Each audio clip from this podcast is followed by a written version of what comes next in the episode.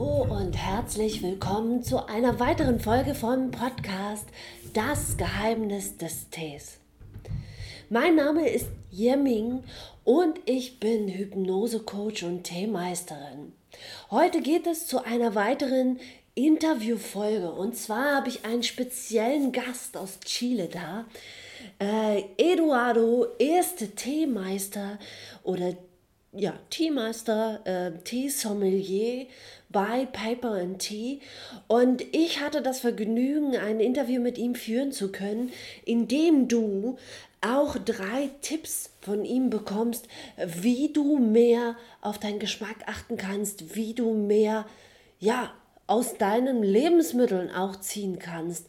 Und äh, da freue ich mich ganz besonders, dir diesen spannenden Menschen einmal vorzustellen. Die Interviewfolge ist komplett auf Englisch. Ähm, ja, viel Spaß wünsche ich dir.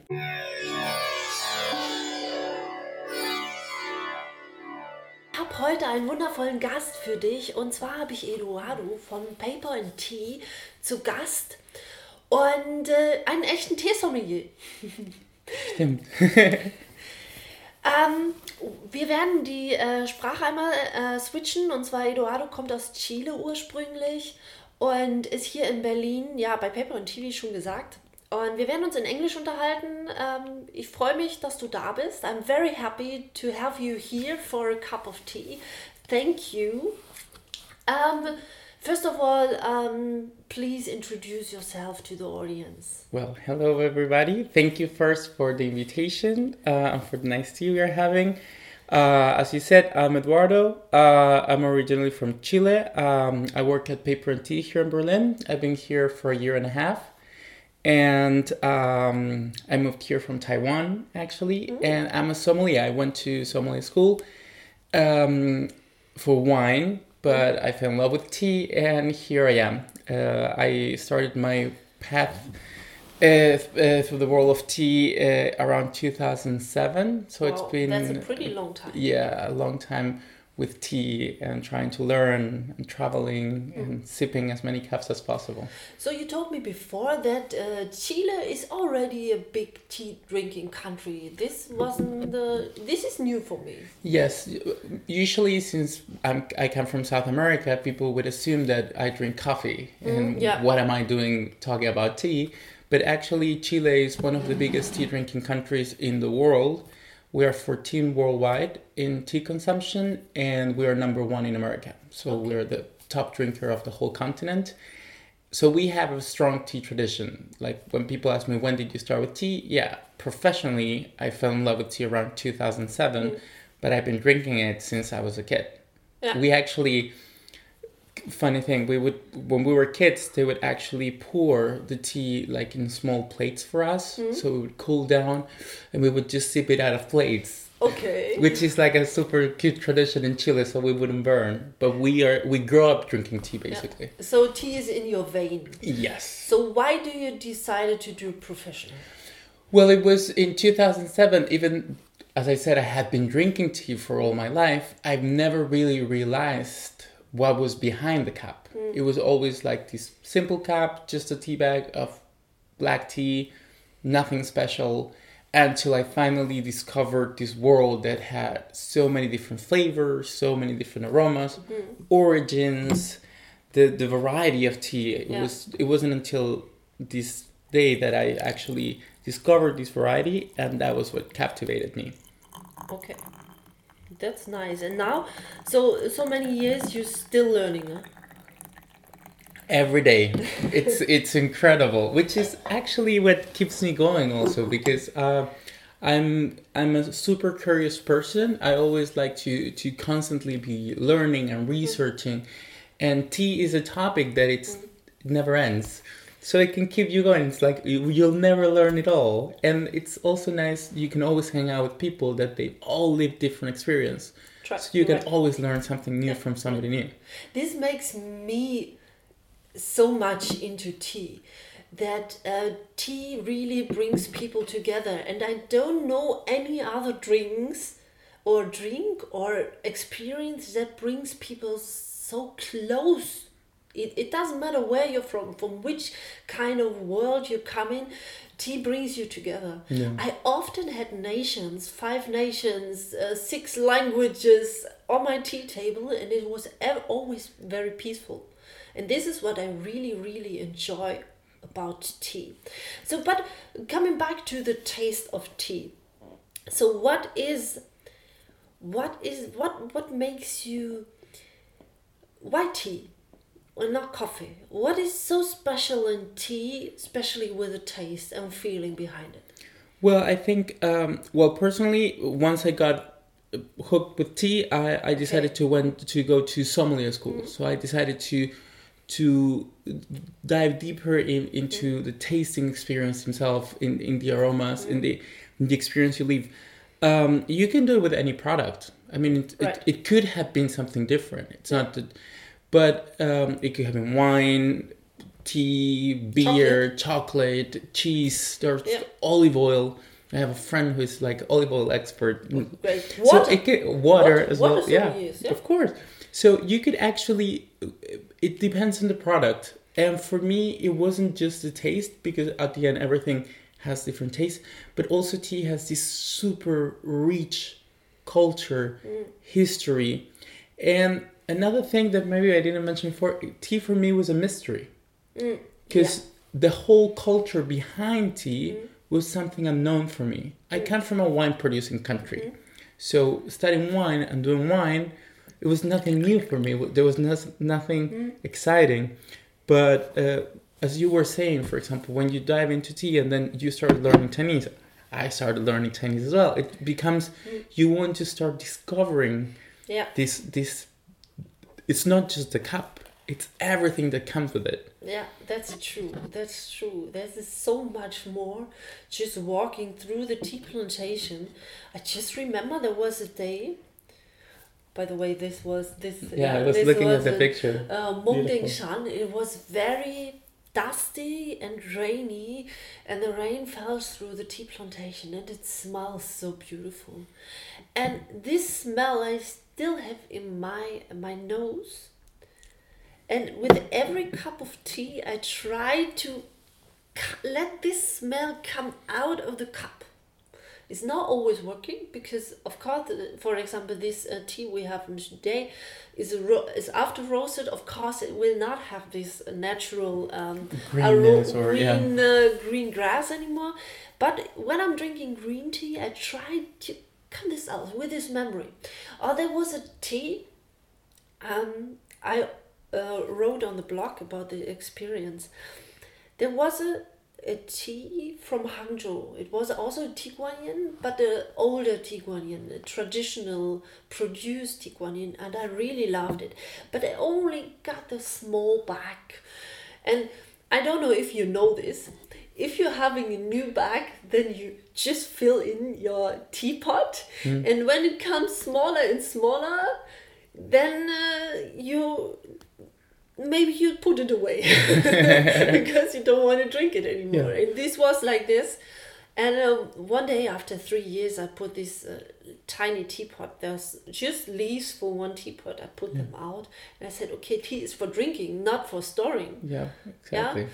And uh, bring this out and I drink this tea. And I all the memories with tea coming around and going in my head again. So that makes it very special. Not always that it brings people together. For me it also brings mind and body together. So soul and body. Um, it helps me to focus.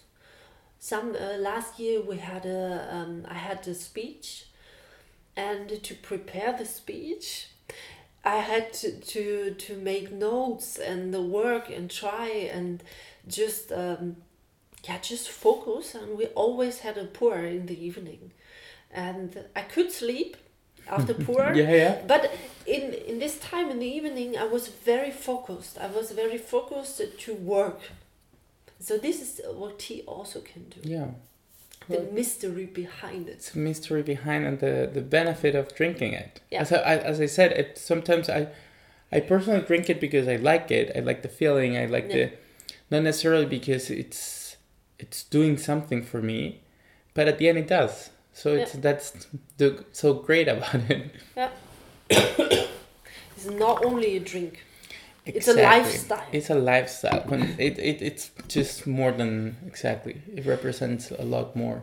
So what I really like about paper and tea, you're also into the marketing, that the marketing is getting much more new, much more modern. It brings the tea out as a modern beverage and shows the way I'm also teaching that we have to go back to the natural things, and this is modern. Yeah, yeah, yeah, yeah. Now, um, well, it's it, it's interesting because. Um, in a way, we we usually Jens likes to describe it as tea for the modern times, mm. basically, because um, what we try to do is to to make tea uh, look more familiar. Mm. Um, trying to bring down a little bit the, the, the cultural stigmas mm. around tea it could be that it's for old people, mm. that it's you drink it just when you're sick, or that it comes like only from Asia. So we try to keep it like um, to to keep it very simple. That's mm. why also the stores are like very minimalistic and mm. very plain. Like you walked in and it's just um, we try to make it easy. Sometimes even like the naming of the teas. Mm, we true. we we named it. We every time we launch tea, Yes, we know, and some people complain and they say like, "Oh, why don't you call it Tieguanyin or why don't you call it Anji cha?" Mm-hmm. Like be, because people don't know what it is, yeah, what what's that. True. So let's make it a little bit easier for people that don't know. Yeah, let's mention it below there that it's Anji cha, but let's give it a, like a name that it's a little bit funkier or yeah. that people will like relate more. So for example, or Anji cha, it's called Happy Huizong. Mm. Because Huizong was one of the emperors that wrote the Treaty of Tea, and he mentions this tea as being his favorite. Okay. So we always try to also try to find a connection, legend that can relate to the name mm. of the tea and can make it a little bit more interesting mm. or funnier or like hip in a way. Yeah. But paper and tea um, improved the last years, I feel, because as I was there, I don't know, six years ago or longer I don't know how long is Paper and Tea. About we opened in 2011 the first store. Yeah, then maybe I was there in 2012, something something. Um, I didn't like it because I felt it felt so cold. Yeah. The the, the light is too too cold and I like this this minimalistic way.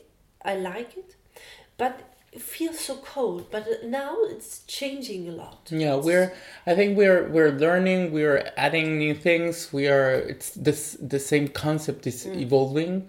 I mean we still have like this very ground this mm. this this foundation mm. the brand. But yeah like for example now i don't know if you've been yet but last week we opened Caribé and it's no, very yet. modern style and then you can go and have tea at the bar. We sort of like interpret gongfu in a different way so you can actually go and have like a gongfu sort of service when you when you drink your tea. So also like with a little pnt style. So your story is also about serving tea right as I was telling you before, I come from. I know everybody comes from to tea. Eventually, there are different yeah. always yeah. Lead, lead to tea. So yeah. mine comes from the hospitality industry. So I started working with tea doing uh, afternoon tea time basically at the Ritz Carlton in Chile. So like fancy hotel, fancy lobby, the tower with the little pastries and finger food. Uh, so I came from that. Then I went to sommelier school. So my my focus has been hospitality yeah. for quite a while. Then eventually retail. Yeah. So I do come. Um, to tea not maybe from like this mindfulness meditation mm. kind of wave of tea which is something i actually you asked me at the beginning but i didn't answer it i was keeping it for now it's kind of like what um, what what i like about tea is that tea is um i i, I said it once it's like tea is kind of like the way i want to be mm it's not that i am that way because I, tea, I, I see many things in tea that are so valuable, like mm-hmm. the humbleness of the beverage, yeah. the, the, the, the coming together, the calmness, mm-hmm. uh, the tranquility you feel with this. I'm South American, so I'm usually like loud and always like running and always rushing.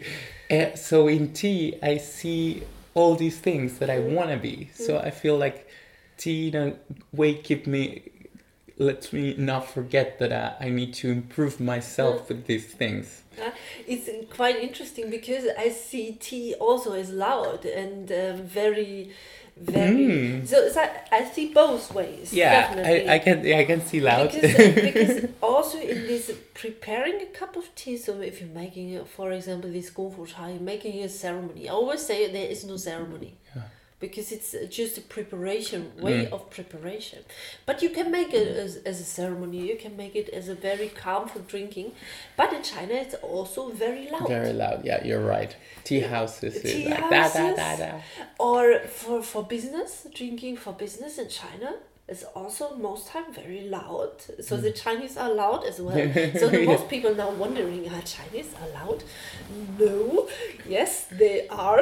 They are. They are and it's really really interesting to go to China because it's uh, I remember there was uh, there was in the mountains in Emeishan just we want to go and see the monkeys. And there was written you have to be quiet. And then the Chinese come with the megaphones and just follow me. And I said oh no I want to see the mon- monkeys, monkeys but they, um, yeah they are very loud as well yeah, that's true. So tea is everything. Everything you like to be and everything you want, you can find with tea, yeah. and that makes it really interesting. Gives you, I feel like in a way, gives uh, tea gives you balance. Mm. It it yeah. It's it, well, it's what they say. Like if you're excited, then tea will calm you, yeah. and if you're like down, tea will tea will give you energy. And yeah. I feel it's yeah. tea is a kind of beverage that reads you and gives you what you need. Is there is there a way you choose your tea? So today you, you're going into the office and you is there anything why is there a why for choosing a cup of tea? I mean, um, why I choose a Yin now to improve my because I want to wake up, or um, I have a black tea because I warm up. Is there anything like this, or I do I do have there is a little bit of that, mm. but I think it's more unconscious. Mm. At this point now, it's like I just feel like I need a cup of this maybe yeah like at the end it, it, that's what you're looking for like to, if you're cold you, you want to feel warm mm. or you want to ref- be refreshed by yeah. this cup at the end i drink tea all day long mm. so and i feel like maybe during the day everybody experiences different things mm. and need different things so yeah i it's more into intuition mm, what intuition, i use yeah. but it comes to, to intuition yeah it eventually is like intuition but it it's if I had to analyze exactly why did I choose these, probably the answer will be, oh yeah, because I actually wanted to feel warm, or actually yeah. because I feel like I was sleepy and I wanted like this little extra kick of like caffeine, or. Uh. but nowadays it's it's yeah it's intuitive. Mm. I just do it. Yeah, for me as well. But I found out that sometimes I had a tea yesterday and I remember the taste today and I want to drink it, but today I don't feel well with it. That's, that's why I always ask yeah. if someone else is maybe doing the same. Yeah, yeah. But for example, I don't repeat myself that that often. I mean, of course, I I, I drink during the week in the morning. I would repeat the tea, but it's not that every day I no. drink the same or no. every day I have the same tea structure. No. I'm not. I don't start every morning with a black tea. Yeah. I could, and I do it a lot, but yeah, sometimes I get to the office and I'm like, I'm gonna have a green tea today, yeah. and now I just feel like a green tea. Yeah, it's a more feeling. So as you mentioned, you are sommelier. You're not uh, eight hours uh, certificated sommelier, and you also did not I've, do an online course no, to get your certification. I've actually taken a lot of tea sommelier courses yeah. in different schools, like in South America, in the U.S., in France, mm. in Sri Lanka, and mm. like in I've taken a lot of tea sommelier courses. But I I went to sommelier school, so I had we had over a thousand hour of tasting, just tasting. so um, my question is do you really need a certificate to get into the tastes? Uh, no, I. I mean, it I helps. think I think tea sommelier courses are good. Are Mm. good. Um, I'm thankful for all the ones I took. Mhm. They give you a super good insight of what is tea. Uh, it, it there is an explanation also involved, and I think that's you can read it in a book, yeah, of course, but there is it's you there is always tea always. Yes. So I think it's a great ex- opportunity to get to try teas, Mm-hmm. and uh, it works as a good introduction. Uh, but um, it's not enough. Mm. I mean, you need to taste, you need to try, you need to drink, you need to live it, you need Mm. to experience it. So, for example, whenever I've done these courses, I feel like, oh, yeah, this knowledge is enough. But then uh, you still, even myself, like I went to sommelier school and I traveled to a lot of places trying teas, and I still feel like I, I I can still improve a lot. Yeah. And uh, but sometimes I, I get the feeling people it's like oh I'm, I I did this course so I'm I'm a tea sommelier. It's like Yeah. yeah but you still need to try Yeah. yeah because it's the only way you and then it's not just drinking different varieties. Sometimes it's like drinking a lot of the same variety Yeah. because that's the only way you will understand how that variety works Yeah. when it's done properly when it's a low quality when it's a high quality. So mm. it's not just drinking a lot of different teas it's drinking a lot of the same tea as well mm. and preparing it different ways seeing how the extraction and the infusion works. So it's it's it's a it's a you can become i mean it's something you you live your life doing What are you doing to improve your taste? So maybe, maybe uh, um, to have uh, three tips to feel the taste much more, or to get clearer with your mouth, to get clearer with your mind, to uh, to separate it. Maybe. Um, do you have three tips for? Well, what I would always sorry, what I would always suggest people is um, when, when when we try teas. I mean, when we want to develop like tasting, first is to have very clear in mind that there are three things we're looking for. Okay, in general, so we're looking flavor. Let's say salty, sweet, sour, umami, bitter, etc. Then we have aromas, yeah, and then we eventually we have all the textures. So we have like uh, smell, uh, touch, and taste. These three are the like the key things.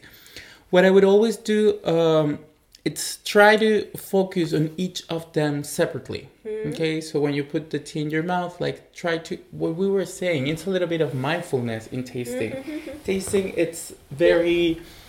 It sounds like oh, I'm just gonna taste. No, there is a lot of like being very focused, being concentrating, and seeing what's happening in your mouth. It's not like mm, oh, it tastes good. No, it's like, but what do you actually taste? Try to mm. ask yourself.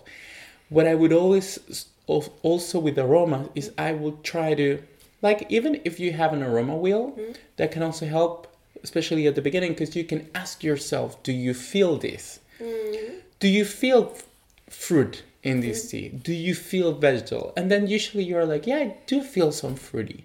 Then what kind of fruit do you feel? Do- So like mentally, well, if you're alone, you can just ask it out loud. Mm-hmm. But mentally ask yourself these questions, not just like to question your tasting. Mm-hmm. While you're tasting, just do these exercises where you ask yourself things. Another thing that I would also recommend is like compare. Mm-hmm. Yeah. It's good yeah, when you try a tea and you try to understand a tea, but it's also very good when you're comparing teas because then you have, oh, this tea is actually sweeter than this other tea. Then you have, and what I was saying, sometimes even compare the same tea. Hmm. If you get, Yeah. for example, if you go to different tea stores and you buy like three, four different senchas, it's super fun to actually try to compare the same and Yeah. see how different the they can be. Yeah. And the other tip that I would give, it would be like drink with people Yeah. because then they'll give you what you cannot feel. Yeah. Tasting is super personal, mm-hmm. so it's based on your experience, and there is no way we've all lived the same lives and mm-hmm. we've experienced the same things. So it's super nice to sometimes sometimes get the experience of other people Yeah. that are, I don't know, there are certain aromas and flavors that it has happened to me that I I don't feel the smell mm-hmm. until somebody says like, oh, of course this is here, and I'm like, you're right, because for me it doesn't becomes so easy to feel some things that for other person they grew up eating or they grew up drinking or mm-hmm. smelling so they become more natural yeah so i think those three things be very focused when you're tasting compare teas mm. and drink with other people or would be my tips to like better improve your tea tasting skills yeah, it's not only for tea drinking, right? Oh, you for, everything. for everything. Yes, you can do it for wine. You can do it for coffee. You can even for things that you eat. You can Your do porridge in the morning. Yeah, exactly. You can you can have different. yeah, just uh, just prepare your porridge for yourself. Next time for your husband. Yeah. And then the children can prepare it, and then you can pair it. Yeah. So well. well. yeah, yeah, yeah. Um, why is it that in, uh, important to get a good taste? So my suggestion is to see the difference between good and bad. Yeah yeah so that you know that this sausage is not good for you yeah. for example. Yeah. This not only we're not only talking about tea we're talking about good quality and bad quality. What is good for your body for your health and what is maybe not good for your health. Yeah. because you can often taste low quality. Yeah. Your body will tell you your body there will, will be an alarm there definitely. But this is as you will be aware if you know yourself. And if you if uh, if you know what makes you feel good. So if you taste a bad quality and taste a good quality what is the difference between what what your body says? Yeah. Yeah so this is this makes it important why you should improve your taste. Because your body already tells you the seller can tell you whatever you want exactly they, they will tell you oh we have the best quality but your body tells you that the quality is not good for you maybe the, this product is good uh, for somebody good else yeah for yeah. somebody else well at the end every everybody is different yeah. so um, we we react in different ways to yeah. what could help somebody could kill another one yeah. so we, we have that peanuts. sort of, yeah peanuts, peanuts for example yeah so yeah, it is true. Yeah. But yeah, I think it's um, being able to taste, and it also for me, I I always, uh, well, I don't drink tea because it's healthy. I drink tea because I enjoy it, mm. and then when you get exposed to quality or when you get exposed to good tea, so much more fun because the aromas, the flavors, yeah. everything you experience, it's it's like enhancing your your your look your sensory mm. experience. And i think that's that's the best out of it. Like when you're drinking like a super rich lingering cup of tea mm. versus when you're drinking something that actually tastes like water. And it's like dirty water and then it's like and it's gone and you don't yeah. feel it anymore. So i think it's uh, that's why um, i would suggest people it's not because you want to become a professional of tasting. It it doesn't it's not about that it's about like giving life a little bit more flavor. Yeah and experience. It's enriching your experience. And that's so like interesting about tea. You don't need to to go to an amusement park or mm-hmm. ride a roller coaster to have a little excitement in your life. You can just good? you can just be in your office while working and have a nice cup of tea and that will cheer you up so yeah, that's like, definitely definitely yeah. i completely agree and uh, I will use it as a closed word here. thank you, thank you, thank you for being here, for sharing your knowledge with us. Thank you for the invitation. It was a real pleasure. Thank you. And uh, ja, hear you out there soon. Also bis bald. Vielen Dank fürs Zuhören. Ähm, ja, und bis zur nächsten Folge. Bis dahin. Tschüss.